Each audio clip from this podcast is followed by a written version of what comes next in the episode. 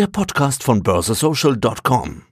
Endlich blicke ich durch, der Podcast für junge Anleger. Hallo, hier ist wieder der Christian vom Podcast für junge Anleger jeden Alters.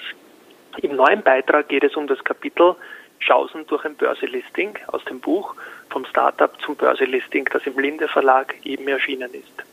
Gelesen wird das Kapitel von einer ganz besonderen Sprecherin, nämlich Strabag Kommunikationschefin Diana Neumüller-Klein, die auch im österreichischen Investor Relations Verband ZIRA langjährig tätig ist. Das mit dem Lesen durch Diana ist so gekommen.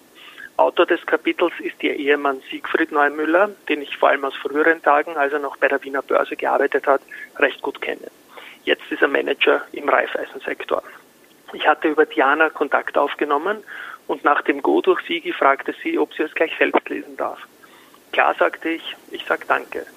Und jetzt geht's los mit den Chancen durch ein Börselisting, geschrieben von Siegfried Neumüller und gelesen von Diana Neumüller-Klein. Danke an beide sowie dem Linde Verlag. Viel Spaß. Chancen durch ein Börselisting von Siegfried Neumüller. Arten des Börselistings. Ein Listing an einer Börse bietet Unternehmen eine Vielzahl an Chancen und Vorteilen. Generell kann man zwei wesentliche Wege für ein Börselisting unterscheiden. Erstens Börselisting verbunden mit einer Platzierung von Aktien, folgend Initial Public Offering, und zweitens Börselisting ohne die Platzierung von Aktien, folgend technisches Listing. Im Folgenden sollen kurz die wesentlichen Merkmale der beiden Varianten beschrieben werden. Börselisting mit Platzierung von Aktien. Initial Public Offering. Beim Initial Public Offering IPO steht das Börselisting in unmittelbarem Zusammenhang mit einer Platzierung von Aktien. Die Angebotsaktien für das IPO können dabei entweder neu auszugebende Aktien im Zuge einer Kapitalerhöhung oder bestehende Aktien, die ein oder mehrere Aktionäre verkaufen sein. Im Falle einer Kapitalerhöhung fließen dem Unternehmen Erlöse aus der Platzierung der neuen Aktien zu wohingegen im zweiten Fall die Erlöse aus der Platzierung der bestehenden Aktien an die zu verkaufenden Aktionäre gehen. Beim IPO steht die Kapitalaufnahme für das Unternehmen bzw. für den verkaufenden Aktionär, die Monetisierung von Gesellschaftsanteilen als zentrales Motiv im Vordergrund. Da die typischerweise angesprochenen Finanzinvestoren eine jederzeitige Handelbarkeit und Fungibilität von Anteilen benötigen, ist das Börselisting ein wesentlicher Bestandteil des IPO-Prozesses und somit eine Voraussetzung für ein Engagement der angesprochenen Investoren. Ein Spezialfall eines IPO sind sogenannte Equity Carve-outs. Hier wird ein Teilbereich eines Konzerns ausgegliedert und ein Teil der Aktien im Zuge eines IPO verkauft. Bekannte Beispiele hierfür finden sich im deutschsprachigen Raum, vor allem in Deutschland. Börselisting ohne Platzierung von Aktien. Technisches Listing. Beim technischen Listing findet im Zuge des Börselistings keine Platzierung von Aktien statt. Hier steht die Handelbarkeit der Aktie an der Börse im Vordergrund. Fallweise gibt es im Vorfeld des Börselistings eine Privatplatzierung bei Investoren, welche dann für ihre Zwecke einen Börsenhandel innerhalb eines bestimmten Zeitraums bevorzugen. Sogenannte Direct Listings haben in den USA in den letzten Jahren an Beliebtheit gewonnen. Eines der bekanntesten Beispiele dafür war das Direct Listing der Spotify Technologies im Jahr 2018 an der New Yorker Börse. Im Juni 2019 setzte das amerikanische Unternehmen Slack Technologies auch auf ein Direct Listing an der New Yorker Börse. Beiden Unternehmen ist gemein, dass es sich um sogenannte Household Names handelt, also Unternehmen mit starkem Business-to-Consumer B2C-Bezug und einer starken Marke. Das Phänomen des Direct Listing bekannter Unternehmen ist bis dato auf die USA beschränkt. Für den deutschen Markt meint etwa Philipp Melzer von der Anwaltssozietät CMS, wichtige Voraussetzung wäre, dass das Unternehmen einen extrem hohen Bekanntheitsgrad bei den Investoren hat, das dürfte für die meisten deutschen Unternehmen schon ein Ausschlusskriterium sein. Ein Sonderfall eines technischen Börselistings sind sogenannte Spin-offs. Hier wird ein Teilbereich eines Konzerns abgespaltet und ein Teil der Aktien in Form von Gratisaktien oder Bezugsrechten an die Aktionäre des börsennotierten Mutterunternehmens ohne Gegenleistung zugeteilt. Es kommt hier im Zuge des Börselistings zu keiner Platzierung, sondern die eigenständige Börsennotiz des Teilbereichs steht im Vordergrund. Beispiele hierfür im deutschsprachigen Raum sind vor allem in Deutschland zu finden. Gegenüberstellung Initial Public Offering und technisches Börselisting. Nachfolgend zeigt die Tabelle eine Gegenüberstellung der wesentlichsten Kriterien der beiden Arten des Börselistings. Möglichkeit der Kapitalaufnahme für Unternehmen Ja Initial Public Offering Nein technisches Listing. Möglichkeit des Verkaufs durch Altaktionäre Ja für Initial Public Offering und nach Beginn des Börsenhandels jedoch eingeschränkt je nach Liquidität der Aktie für technisches Listing. Liquidität der Aktie. Hoch durch den Streubesitz der Platzierung beim Initial Public Offering und niedrig, da kein Streubesitz bei Handelsaufnahme für das technische Listing.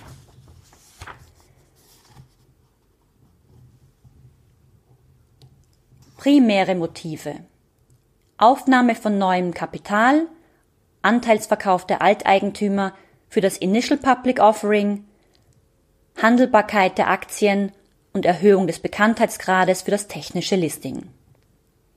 Kosten höher für das Initial Public Offering, da sie auch die Kosten der Platzierung umfassen, und niedriger für das technische Listing.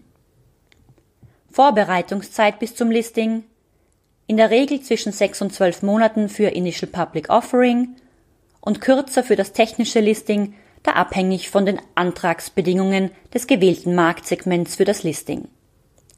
Volatilität der Aktie in den ersten Handelstagen niedriger für Initial Public Offering, da typischerweise auch Stabilisierungsmaßnahmen nach der Platzierung, hoch für das technische Listing, da üblicherweise geringer Streubesitz. Transaktionssicherheit beim Initial Public Offering abhängig vom Marktumfeld und beim technischen Listing hoch, da keine Platzierung stattfindet. Chancen und Motive für ein Börselisting. Die Motive für ein Börselisting sind mannigfaltig und reichen von Eigenkapitalfinanzierung bis zur Erhöhung des Bekanntheitsgrades. Die wesentlichsten Motive für Unternehmen und die Eigentümer werden nachfolgend näher erläutert. Übersicht der Chancen und Motive aus Unternehmenssicht. Wachstumsfinanzierung. Dies stellt eines der klassischen Motive für ein Börselisting dar und ist nur im Falle eines Börsegangs mit der Platzierung neuer Aktien realisierbar. Die Finanzierung über institutionelle Finanzinvestoren und Privatanleger steht in Konkurrenz zu der Finanzierung durch nicht börsliche Investoren, wie zum Beispiel Private Equity Gesellschaften. Der wesentlichste Unterschied von Eigenkapitalfinanzierungen über die Börse ist die Streuung der Investoren, wohingegen im Private Equity Bereich lediglich eine oder mehrere Finanziers an der Eigenkapitalfinanzierung teilnehmen. Bei einer Kapitalerhöhung im Zuge eines IPO verzichten die bestehenden Aktionäre üblicherweise auch auf ihr Bezugsrecht, sodass alle jungen Aktien bei neuen Investoren platziert werden können aus Unternehmenssicht hat die börsliche Eigenkapitalfinanzierung den wesentlichen Vorteil, dass die Investoren aufgrund der breiten Streuung jeweils einen in der Regel niedrigen Anteil am Unternehmen erwerben. Institutionelle Investoren und Privatanleger beteiligen sich als Finanzinvestoren, die in aller Regel keinen Einfluss auf die Geschäftstätigkeit ausüben wollen und auch aufgrund ihres geringen Stimmrechtsanteils nicht können Sie können sich jedoch im Unterschied zu Private Equity Investoren jederzeit über die Börse von ihren Anteilen trennen, entsprechende Handelsliquidität der Aktie vorausgesetzt. Im Private Equity Bereich ist der Zugang ein anderer, auf Mitbestimmung und Sonderrechten fokussierter. Die Wachstumsfinanzierung ist wiederum aus Sicht der Finanzinvestoren ein elementarer Bestandteil für die Investmententscheidung hohe Plausibilität der Umsetzung der Wachstumsstrategie und damit einhergehend die nachvollziehbare Darstellung der Mittelverwendung aus der Kapitalerhöhung erhöhen wiederum die Attraktivität des IPOs und eine erfolgreiche Platzierung der Aktie am Markt. Praxistipp Die Kapitalerhöhung im Zuge des IPO sollte auf eine Größe beschränkt werden, die mittelfristig also in einem Zeitraum von drei Jahren investiert werden kann. Dem im Zusammenhang mit dem IPO angestrebten Streubesitz sollte daher eine detaillierte Mittelfristplanung vorausgehen, um einen allfälligen späteren Eigenmittelbedarf durch eine Kapitalerhöhung berücksichtigen zu können. Auf diese Weise kann verhindert werden, dass die Altaktionäre bei einer späteren Kapitalerhöhung unter die von ihnen mittelfristig angestrebte Beteiligungshöhe verwässert werden. Langfristiger Zugang zum Kapitalmarkt Das Börselisting bedeutet nicht nur im Zeitpunkt des Listings die Möglichkeit, Kapital aufzunehmen, sondern bietet Unternehmen den langfristigen Zugang zu Eigenkapital. Sind die Aktien eines Unternehmens börsennotiert, ist eine Kapitalerhöhung über die Börse ein effizienter und relativ rascher Weg, um zusätzliches Eigenkapital einzuholen. Der kontinuierliche Börsewert bietet hier eine verlässliche Basis für weitere Kapitalerhöhungen. Nicht selten haben die Unternehmen, die zunächst ein rein technisches Listing vornehmen, genau diesen langfristigen Zugang zu Eigenkapital im Auge und sehen das technische Börselisting nur als ersten Schritt. Zu beachten ist hierbei, dass bei österreichischen Aktiengesellschaften den bestehenden Aktionären prinzipiell ein Bezugsrecht auf neue Aktien zusteht. Dieses kann in der Hauptversammlung ausgeschlossen werden, benötigt jedoch eine Mehrheit von 75 Prozent des bei der Beschlussfassung vertretenen Grundkapitals.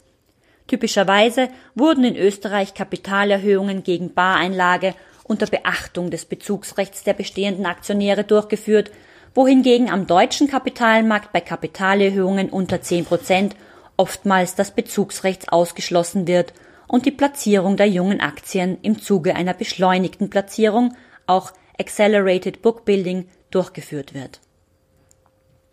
Um die Vorteile des jederzeitigen Zugangs zum Kapitalmarkt mittels Kapitalerhöhungen nützen zu können, sind zwei wesentliche Voraussetzungen zu beachten – Einerseits sollte das Unternehmen jederzeit über die notwendigen Beschlüsse und Ermächtigungen durch die Hauptversammlung verfügen. Dies bedeutet eine vorausschauende Planung der Hauptversammlungsagenten auch schon im Vorfeld des Börsengangs. Idealerweise werden bereits in der für einen Börsengang vorangehenden Hauptversammlung die notwendigen Ermächtigungen für künftige Kapitalmaßnahmen beschlossen. Andererseits sollte das Unternehmen auch nach dem Börsegang jederzeit eine aktive und offene Kommunikation mit dem Kapitalmarkt verfolgen. Dazu gehören neben einer transparenten zeitnahen Berichterstattung auch die Teilnahme des Managements an Investoren-Roadshows und Investorenkonferenzen. So kann das Unternehmen seinen Teil dazu beitragen, dass es einen aktiven Handel in der Aktie gibt, diese vom Markt fair bewertet wird und das Unternehmen einer breiten Investorenbasis bekannt ist. Dies sind die Grundvoraussetzungen, um rasch und effizient weiteres Kapital über die Börse aufnehmen zu können.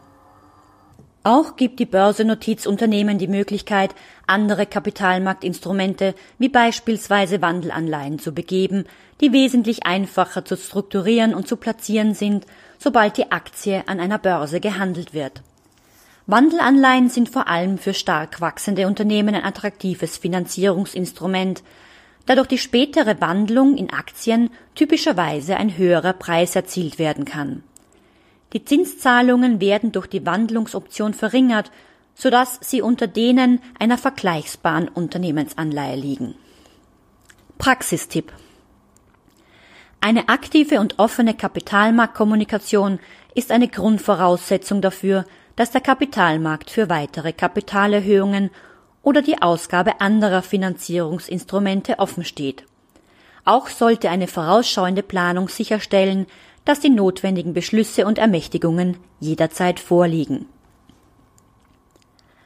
Handelbarkeit der Aktie Die Handelbarkeit und Fungibilität einer Aktie an sich hat einen Wert für das Unternehmen und ihren Eigentümer.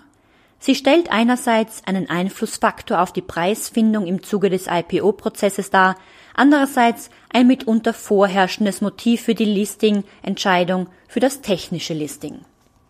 Um die Handelbarkeit einer Aktie zu erhöhen, haben Börsebetreiber spezielle Marktmodelle entwickelt, bei dem Handelsteilnehmer als sogenannte Liquiditätsbereitsteller, auch Specialist, Market Maker genannt, mit verbindlichen An- und Verkaufsquoten für die Möglichkeit einer liquiden Handel sorgen.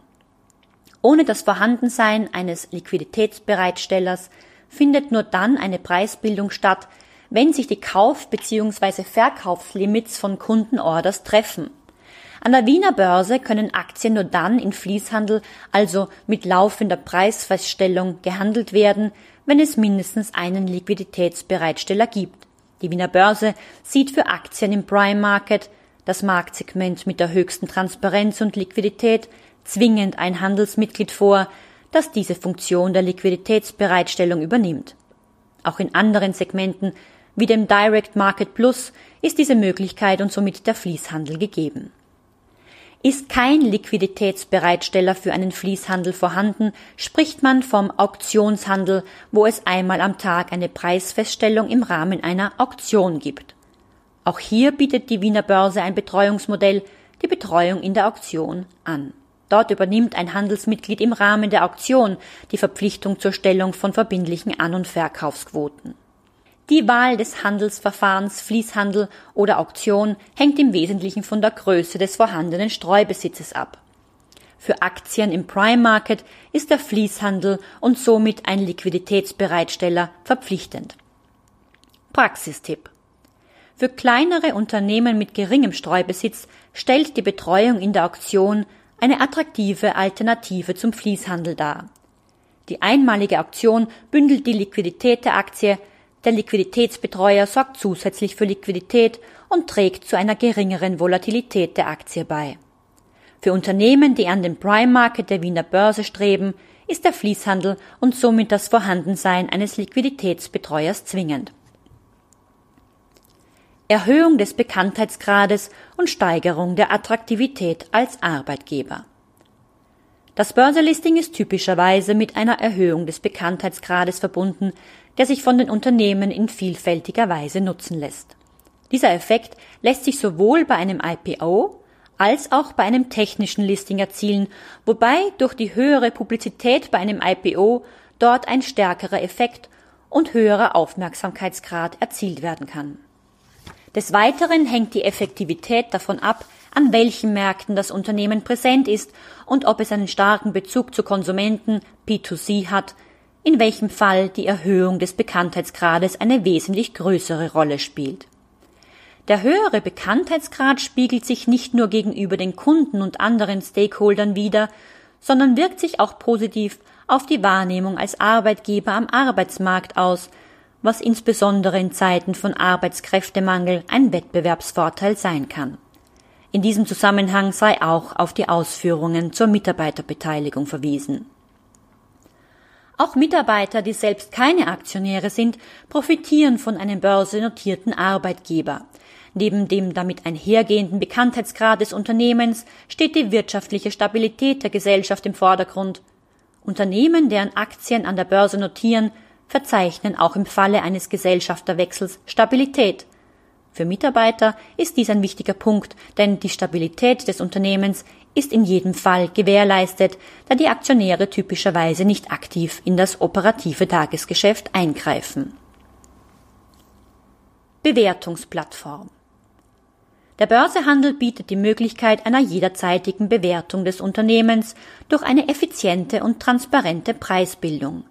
Je höher die Handelsaktivitäten in der Aktie an der Wiener Börse, desto aussagekräftiger der Aktienkurs und die Verlässlichkeit der daraus resultierenden Marktbewertung.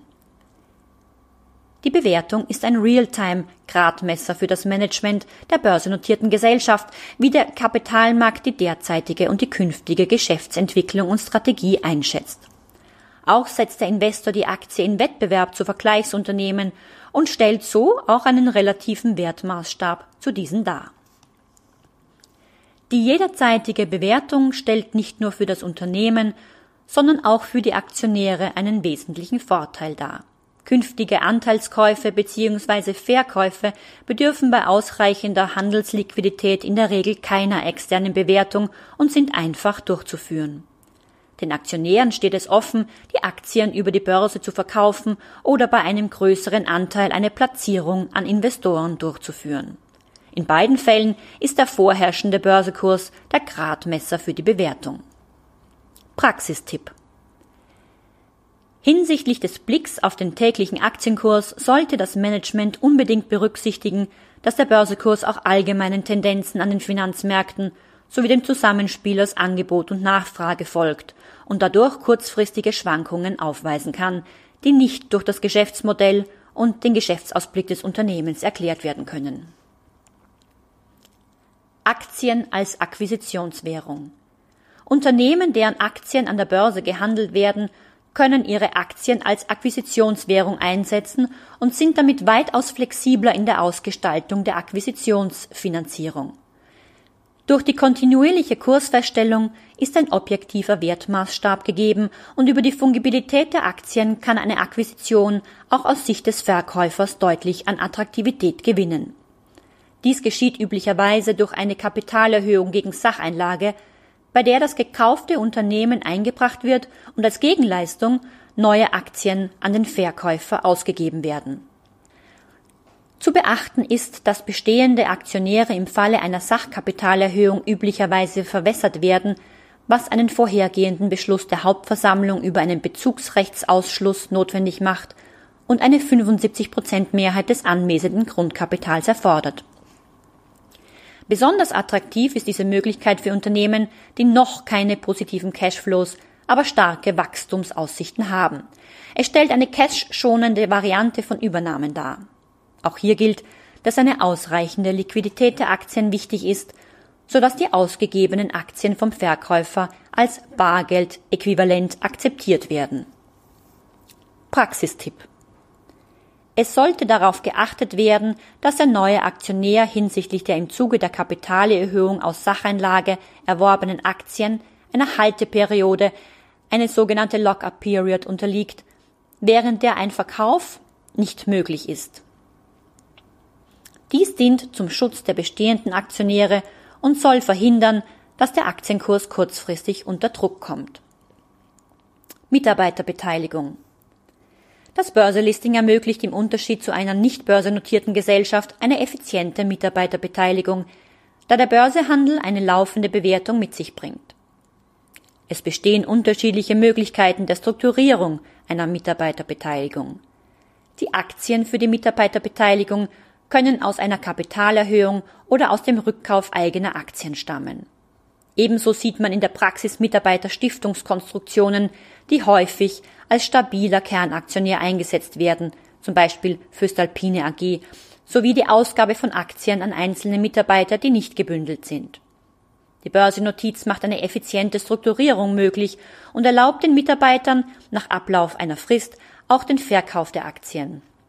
Für den Vermögensvorteil einer Beteiligung zu einem günstigeren Preis als dem Börsekurs gibt es in Österreich Steuerfreiheit bis zu einem Betrag von 3000 Euro bzw. 4500 Euro im Falle einer Mitarbeiterstiftung.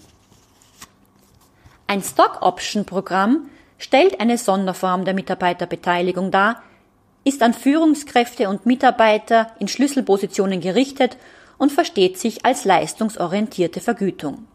Die Gesellschaft ermöglicht es dem definierten Personenkreis, eine bestimmte Anzahl Aktien des Unternehmens zu einem bestimmten Preis in einem festgelegten Zeitraum zu erwerben. Stock-Option-Programme werden bei börsennotierten Unternehmen oftmals als fester Bestandteil des Vergütungssystems für das Management gesehen. Die Ausgabe der neuen Aktien erfolgt in diesen Fällen üblicherweise über bedingte Kapitalerhöhungen oder durch Bedienung mit eigenen Aktien. Übersicht der Chancen und Motive aus Eigentümersicht. Teilverkauf durch die Alteigentümer. Der Verkauf von Aktien ist neben der Eigenkapitalfinanzierung der wichtigste Auslöser für die Entscheidung für ein IPO. Das Motiv des Teilverkaufs ist sowohl für institutionelle Investoren wie Beteiligungsgesellschaften als auch für die Gesellschafter von Familienunternehmen von hoher Relevanz. Gesellschafter von Familienunternehmen investieren in der Regel den Großteil ihres Vermögens in das eigene Unternehmen bzw. die Unternehmensgruppe. Dadurch ergeben sich für die Gesellschafter erhebliche Risiken, da die eigene Vermögenssituation wesentlich vom wirtschaftlichen Erfolg oder Misserfolg des Unternehmens abhängig ist und das Vermögen unter anderem stark konzentriert angelegt ist. Durch ein IPO eröffnet sich die Möglichkeit, das wirtschaftliche Risiko auf die Gesamtheit der Aktionäre zu verteilen. Durch die Platzierung eines Teils der Aktien aus dem Besitz der Altaktionäre beim Börsegang wird ein vom Unternehmer risikofreies Vermögen geschaffen, das wiederum in anderer Weise veranlagt bzw. investiert werden kann. Der Börsegang des Unternehmens ist in Abhängigkeit von der Höhe des verkauften Anteils mit keinem wesentlichen Einflussverlust der Alteigentümer verbunden. Halten die Alteigentümer nach dem Börsegang einen Anteil von über 50 Prozent plus einer Aktie, liegt die einfache Mehrheit bei den Altaktionären. Da die Präsenz der Aktionäre auf Hauptversammlungen unter 100 Prozent liegt, hat dies zur Folge, dass die Alteigentümer bei der Hauptversammlung über einen wesentlich höheren Stimmrechtsanteil verfügen, beziehungsweise dass auch bei einem Verkauf von mehr als 50 Prozent eine Mehrheit in der Hauptversammlung noch sehr wahrscheinlich ist. Bei Beteiligungsgesellschaften wie Venture Capital oder Private Equity ist der Exit aus der Beteiligung nach einer gewissen Zeit integraler Teil des Geschäftsmodells und wird üblicherweise bereits beim Einstieg skizziert bzw. festgelegt. Natürlich stehen den Beteiligungsgesellschaften noch andere Wege des Exit zur Verfügung, wie der Verkauf an die anderen bestehenden Anteilsinhaber, an andere Beteiligungsgesellschaften, Secondary Buyout oder möglicherweise auch ein Verkauf an strategische Investoren, Trade Sale. Grundsätzlich präferieren Investoren die Aufnahme von neuem Kapital gegenüber dem Verkauf von bestehenden Aktien. Die Investoren erwarten, dass dem Unternehmen aus dem Börsegang möglichst viel neues Kapital zufließt, in die Strategieumsetzung investiert und damit wertgenerierend eingesetzt wird. Dennoch stellt der Verkauf von bestehenden Anteilen über die Börse neben einer Kapitalerhöhung eine wichtige Exit-Option am Markt dar. In Spezialsituationen besteht das IPO-Angebot unter anderem nur aus dem Verkauf bestehender Aktien. Sicherung der Unternehmensnachfolge Laut einer Presseinformation der Bisnode DNB, ein europaweit führender Anbieter von digitalen Wirtschaftsinformationen, dürften sich rund 83.000 Inhaber von Unternehmen die Nachfolgefrage stellen. Von diesen entfallen rund 70 Prozent auf Einzelunternehmer. Es fehlt diesen Unternehmen oftmals ein geeigneter Nachfolger oder diese stehen nicht zur Verfügung, weil entweder das Interesse nicht vorhanden ist, in das Unternehmen einzutreten oder weil es am notwendigen Alter und an der Erfahrung fehlt. Eine Option für einige Unternehmen, die Unternehmensnachfolge zu regeln, kann ein Börselisting sein. Dies wird aufgrund der Voraussetzungen natürlich nur für einen kleinen Teil der Unternehmen in Frage kommen. Durch die Umwandlung in die börsefähige Rechtsform der Aktiengesellschaft oder SE kommt es bei Unternehmen oftmals zur Trennung von Eigentum und Leistung.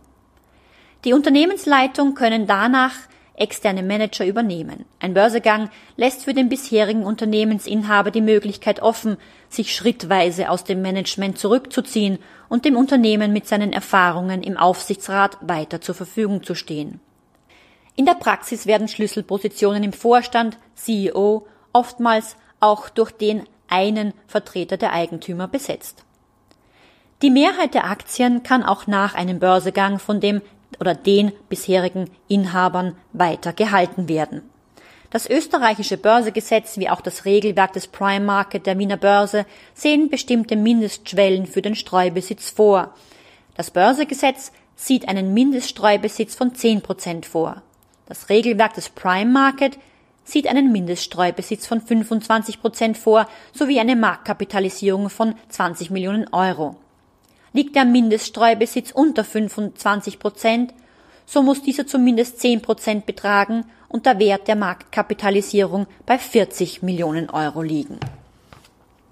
Mit dem Börsegang des Unternehmens kann sich der bisherige Alleineigentümer weiterhin die Entscheidung offen halten, seine Aktien an Familienangehörige zu übertragen oder zu verkaufen. Die an der Börse eingeführte Aktie besitzt ein Höchstmaß an Fungibilität. Sie kann von den Altanteilseignern nach dem Ablauf einer vereinbarten Halteperiode, die üblicherweise zwischen sechs und zwölf Monaten liegt, jederzeit veräußert bzw. übertragen werden. Praxistipp Mit der Planung der Zusammensetzung des Aufsichtsrats sollte rechtzeitig begonnen werden. Der Aufsichtsrat sollte sich neben den Kapitalvertretern und den Arbeitnehmervertretern auch aus unabhängigen Experten mit Branchen-Know-how zusammensetzen. Neustrukturierung des Gesellschaftskreises. Ein Börsegang kann bei Unternehmen mit vielen Gesellschaftern auch zur Lösung von Konflikten im Gesellschafterkreis beitragen. Das Ausscheiden von Gesellschaftern ist in aller Regel mit der Ablösung der Gesellschaftsanteile verbunden. Damit stellt sich neben der Frage der Bewertung auch das Finanzierungsproblem für die verbleibenden Gesellschafter. Gibt es keine gegenseitigen Aufgriffsrechte, so stehen die Verkäufer vor der Aufgabe, Käufer für ihre Anteile zu finden, was bei einem nicht wesentlichen Anteil an einer nicht börsennotierten Gesellschaft eine herausfordernde Aufgabe darstellt.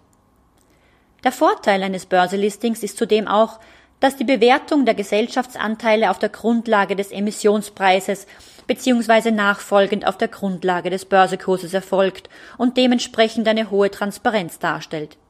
Die hohe Fungibilität der Aktien erlaubt nach einer Halteperiode einen jederzeitigen Verkauf. Konzernrestrukturierung durch Equity Carve-outs und Spin-offs. Unter einem Equity Carve-out versteht man eine Form der Desinvestition, bei der ein Konzern Anteile einer Tochtergesellschaft im Zuge eines IPO veräußert. Demgegenüber spricht man üblicherweise von einem Spin-off, wenn die Aktien unentgeltlich an die bestehenden Aktionäre der Muttergesellschaft ausgegeben werden und diese Gesellschaft dann an der Börse gelistet wird. Die Motive für Equity Carve-outs und Spin-offs sind vielfältig. Meistens sind die Treiber die Fokussierung auf das Kerngeschäft, der Abbau von Verschuldung und die Aussicht darauf, dass sich das ausgegliederte Unternehmen als eigenständige Einheit am Markt behaupten kann. Oftmals wird die Entscheidung für diese Schritte nach Aufforderung von aktivistischen institutionellen Großaktionären getroffen.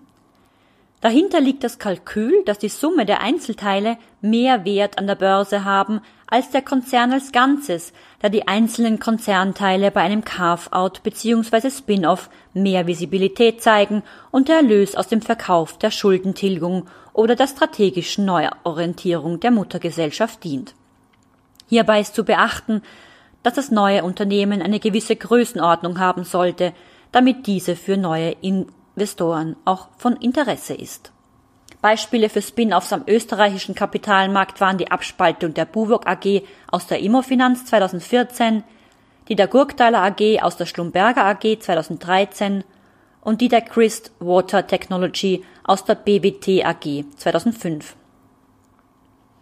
Am deutschen Kapitalmarkt hat beispielsweise die Siemens AG vier ihrer Sparten als eigenständige Unternehmen an den Kapitalmarkt gebracht. Empirische Evidenz Im deutschsprachigen Raum hat das Deutsche Aktieninstitut im Jahr 2018 die aktuellste Umfrage zu Börsengang und Börsennotiz aus Sicht kleiner und mittlerer Unternehmen veröffentlicht. Die wesentlichsten Motive der Unternehmen und ihre Nennungen illustriert die folgende Abbildung.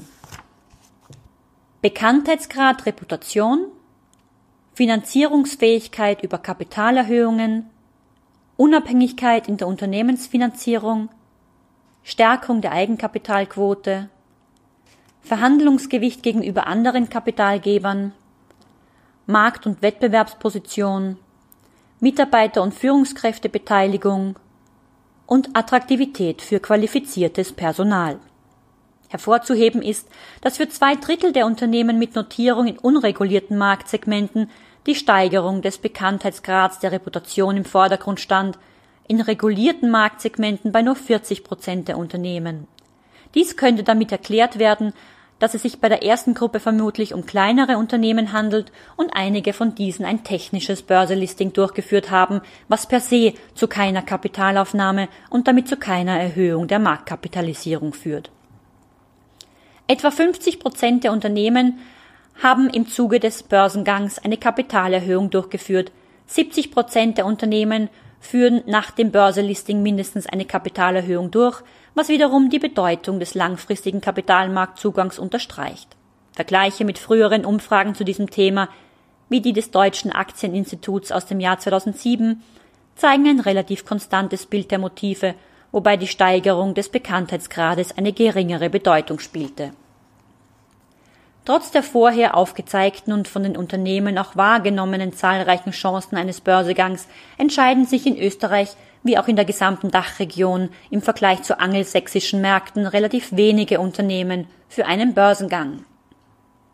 Neben der stärkeren Dominanz und Verankerung der Bankenfinanzierung im Unternehmenssektor werden auch immer wieder das hohe Transparenzlevel der Berichterstattung, der Einfluss außenstehender Aktionäre und auch die Kosten des Börsegangs selbst sowie der laufenden Börsennotierung als Gründe von Seiten der Unternehmen genannt. Eine Studie von Ernst Young und dem deutschen Investor Relations Verband Dirk aus dem Jahr 2015 gibt eine praxisnahe Einschätzung des aktuellen Marktzugangs und zeigt Verbesserungspotenziale auf. Sie basiert auf einer durchgeführten Befragung von circa 80 Investor Relations Verantwortlichen von Unternehmen aus der Dachregion. Was sind die Gründe einer vergleichsweise geringeren IPO-Aktivität als in angelsächsischen Ländern? Hohes Transparenzlevel 54 Prozent der Befragten. Kosten des Börsegangs und in der Zeit danach 43 Prozent. Komplexität und Anforderungen an den Prospekt, Mangel an Wissen über die Vorteile eines Börsengangs aus Unternehmersicht 32 Prozent. Negatives Image der Kapitalmarktfinanzierung, kein Marktbedarf an Eigenkapitalfinanzierung 28 Prozent. Öffentliches Rampenlicht einer Börsennotiz 13 Prozent. Der Zeitpunkt für ein Börselisting. Die Frage des idealen Zeitpunkts für ein Börselisting kann nicht pauschal, sondern nur von Fall zu Fall entschieden werden. Der Börsegang steht üblicherweise in einem späteren Zeitpunkt der Unternehmensentwicklung zur Diskussion. Die frühen Phasen werden durch die Gründer selbst, Friends and Family, Business Angels und staatliche Förderquellen finanziert. Im Folgenden kommen institutionelle Investoren wie Venture Capital und Private Equity als Investoren dazu.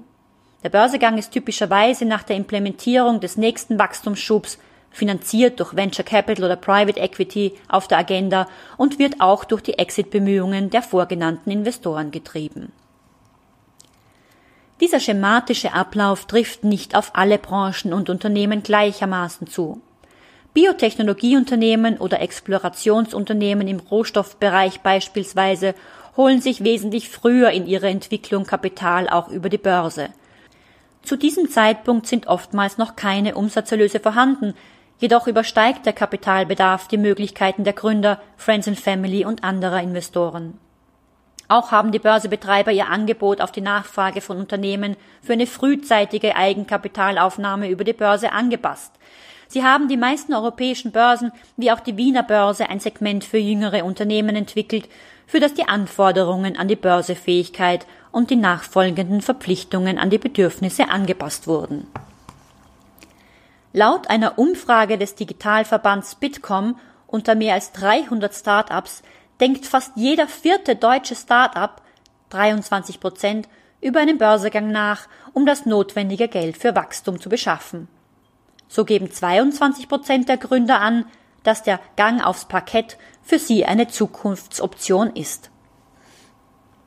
Grundsätzlich ausschließen möchten einen Börsegang nur 14 Prozent der Startups. Damit liegt dieser Wert auf dem Niveau der Vorjahre 2017 14 Prozent, 2016 13 Prozent. Sechs von zehn Startups, also 58 Prozent, geben an, dass ein Börsegang aktuell kein Thema für sie ist. Sechs Prozent wollten oder konnten dazu keine Angaben machen. Im Durchschnitt benötigen Start-ups in Deutschland in den kommenden zwei Jahren 3,1 Millionen Euro frisches Kapital und damit deutlich mehr als noch 2017 mit 2,2 Millionen. Die Frage der Börsefähigkeit von Unternehmen in frühen Entwicklungsstadien ist im Wesentlichen von der Größe des künftigen Geschäftspotenzials, das Marktpotenzial und die Positionierung des Unternehmens im Markt abhängig. Ist dieses gegeben und verfügt das Unternehmen über ein erfahrenes Management, das Know-how, die Technologie sowie notwendige Patente, werden Investoren mit dem Ausblick auf hohe künftige Wachstumsraten auch das wesentlich höhere Risiko durch das Fehlen eines Track Records akzeptieren. Daneben spielt wie immer an der Börse die Größe des Unternehmens im Sinne der Marktkapitalisierung, also Anzahl der Aktien mal dem Kurs der Aktien und des Streubesitzes sowie der daraus abgeleiteten Handelsliquidität der Aktie eine wesentliche Rolle für das Engagement von Investoren. Je größer und liquider eine Aktie, desto größer ist der potenzielle Investorenkreis. Bei kleineren Emissionsvolumina und einer geringeren Handelsliquidität verschiebt sich der Fokus hin zu spezialisierten Microcap und Small Cap Investoren. Der von der Wiener Börse Anfang 2019 ins Leben gerufene Direct Market Plus gibt jungen Unternehmen eine Plattform, um frühzeitig ein Börselisting anzudenken. Die Zutrittsbedingungen, wie beispielsweise die Mindestbestandsdauer, sind derart ausgestaltet, dass auch junge Unternehmen den Schritt an die Börse wagen können. Dies kann nachgelagert oder parallel zu einer Kapitalaufnahme erfolgen oder in einem ersten Schritt als technisches Listing. Herausforderungen speziell für KMU. Für KMU gibt es spezielle Herausforderungen in Zusammenhang mit einem Börsengang bzw. Börselisting, die nachfolgend erläutert werden. Zu diesen zählen die Liquidität der Aktie, die Marktkapitalisierung, der Börsewert des Streubesitzes, ausreichende Research Coverage und die Zugehörigkeit zu relevanten Börseindizes.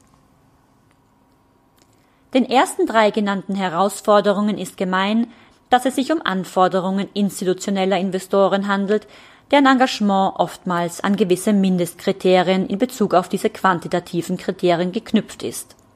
Hintergrund ist, dass die Veranlagungsrichtlinien oftmals eine Maximaldauer für den Abbau einer Portfolioposition sowie eine maximale Beteiligungshöhe vorsehen. Dies erfolgt zum großen Teil aus Risikogesichtspunkten. Hier hat das Unternehmen selbst kaum Spielraum, um gegenzusteuern, da die Bewertung durch den Markt eine Funktion der gegenwärtigen Größe, der Margenattraktivität und der Zukunftsaussichten ist. In Bezug auf die Handelsliquidität können Unternehmen jedenfalls mittels Verträgen mit einem Liquiditätsbereitsteller ihren Teil dazu beitragen, dass es Unterstützung für einen liquiden Handel gibt. Zusätzlich ist es wesentlich, die Investorenansprache auf diejenigen Investoren zu fokussieren, die aufgrund ihrer Investitionsstrategie keine oder wesentlich niedrigere Mindestanforderungen haben, wie beispielsweise institutionelle Microcap und Smallcap Investoren, die auf Investments in kleinere Unternehmen spezialisiert sind. Aufgrund ihres Investmentsansatzes sind diese Investoren mit den Herausforderungen der Assetklasse vertraut und gehen die Risiken in Bezug auf Liquidität und Marktkapitalisierung ein. Family Offices stellen eine weitere, sehr interessante Investorenschicht für Micro- und Small Caps dar, da sie in Bezug auf die Mindestanforderungen flexibel sind und einen starken Gründerbezug aufweisen. Research Coverage durch Sell-Side-Analysten, also Banken und Broker, ist für viele institutionelle Investoren ein wichtiges Kriterium. Die Analyse durch Sell-Side-Analysten trägt zur effizienten Preisgestaltung bei und hat eine wichtige Multiplikatorfunktion der Kommunikationspolitik des Unternehmens. Das Unternehmen bekommt eine stärkere Breitenwirkung und profitiert von der Vermarktung durch den Analysten. Hier kann ein Unternehmen über sogenanntes Sponsored Research, also ein vom Unternehmen in Auftrag gegebenes und bezahltes Research, für vermehrte Research Coverage sorgen. Vereinbarungen über Sponsored Research können mit Brokern oder Banken oder aber auch mit bankenunabhängigen Analysehäusern abgeschlossen werden. Unternehmen, die Analysten mit der Research Coverage beauftragen, sollten im Vorfeld prüfen, inwieweit der potenzielle Auftragnehmer über ausreichende berufliche Erfahrung sowie über ausreichend Kontakte zu institutionellen Investoren verfügt, um den Research auch breit verteilen zu können. Die Bedeutung der Zugehörigkeit zu Börsenindizes hat in den letzten Jahren zugenommen. Grund dafür ist das vermehrte Aufkommen von passiven Anlegern. Passives Management, auch passives Portfolio-Management, ist eine Strategieform beim Portfolio-Management, also der Verwaltung eines in Wertpapieren angelegten Vermögens. Kennzeichen des passiven Managements ist es, mit sehr niedrigen Managementkosten einen im Regelfall durch einen Börseindex vorgegebenen Vergleichsmaßstab Benchmark mehr oder weniger perfekt nachzubilden. In Europa machte der Anteil der passiv gemanagten Fonds Ende 2017 14 Prozent aus und es wird erwartet, dass dieser Anteil auf 22 Prozent im Jahr 2025 steigt. Der Wert für die USA für Ende 2018 beträgt 45 Prozent. Diese Größenordnung zeigt, dass die Zugehörigkeit zu Börsenindizes ein wesentlicher Nachfragetreiber nach Aktien ist, da die passiv gemanagten Fonds vornehmlich in große Märkte und Unternehmen investieren, gilt auch hier, dass passive Investoren nicht die Zielgruppe der Investorenansprache sein sollten. Die folgende Abbildung zeigt die Ergebnisse einer Studie von Ernst Young und dem deutschen Investor Relations Verband Dirk aus dem Jahr 2015 über die wesentlichen Herausforderungen kleiner bis mittlerer Unternehmen. Was sind die größten Herausforderungen von kleinen und mittleren Unternehmen beim Börsegang neben sonstigen Erfolgsfaktoren wie richtige Equity Story? Bereitstellung von Mindestliquidität 86 Prozent. Erreichen einer kritischen Größe, Mindestmarktkapitalisierung 61 Prozent, Mindeststreubesitz anbieten 53 Prozent, Zugang zu unabhängiger Analystencoverage 42 Prozent, Verfügbarkeit relevanter Small-Cap-Investoren 38 Prozent, Teilnahme an einem sichtbaren Index 20 Prozent. Fazit ein Börselisting bietet Unternehmen eine Vielzahl an Chancen und unterschiedliche Möglichkeiten, diese strukturell umzusetzen. Während die Vorteile und Chancen zahlreich sind, sieht man in der Praxis bei IPO zwei wesentliche Motive. Erstens Wachstumsfinanzierung und zweitens Teilverkauf durch die bestehenden Aktionäre, wohingegen bei einem technischen Börselisting die Handelbarkeit der Aktien im Vordergrund steht. Ein Börsegang ist kein unumkehrbarer Prozess, jedoch sollte er gut vorbereitet werden und auch in das strategische Unternehmenskonzept eingebettet sein. Die Aktivität in der gesamten Dachregion und auch in Österreich hinkt hinter anderen Märkten hinterher. Neben einer unterschiedlichen Finanzierungsstruktur und Finanzierungsmix der Unternehmen in der Dachregion hat in der Vergangenheit auch ein adäquates Marktsegment für kleinere Unternehmen an der Wiener Börse gefehlt. Diese Lücke soll nun durch das im Jänner 2019 von der Wiener Börse AG ins Leben gerufene Segment Direct Market Plus geschlossen werden und Unternehmen einen einfacheren, schnelleren und kostengünstigeren Zugang zum Kapitalmarkt ermöglichen. Der Podcast von börsesocial.com. Der Podcast für junge Anleger jeden Alters.